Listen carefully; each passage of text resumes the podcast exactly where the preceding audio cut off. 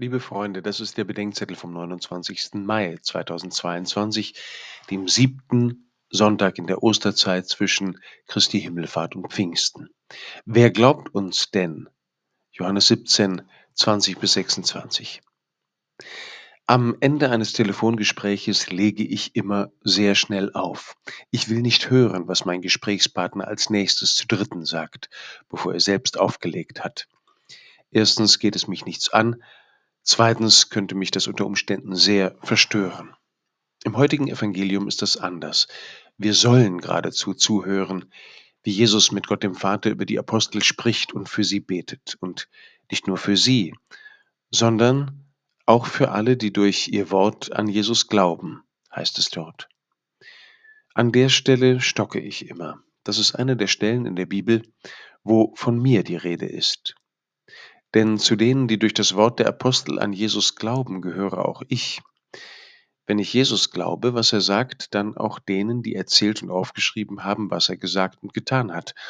Von den Evangelisten und Aposteln über die vielen heiligen Frauen und Männer, die Zeugen durch die Geschichte, bis hin zu meinen Großeltern und Eltern und zu denen, die mir von Jesus und vom Leben mit ihm erzählt und daran Anteil gegeben haben.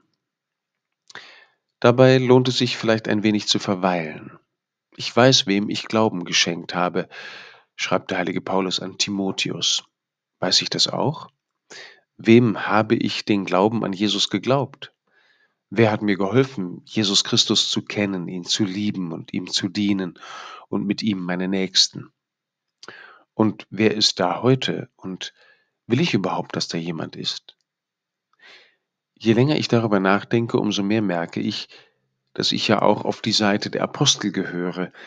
Die Geschichte der Zeugnisse für den Glauben an Gott geht weiter.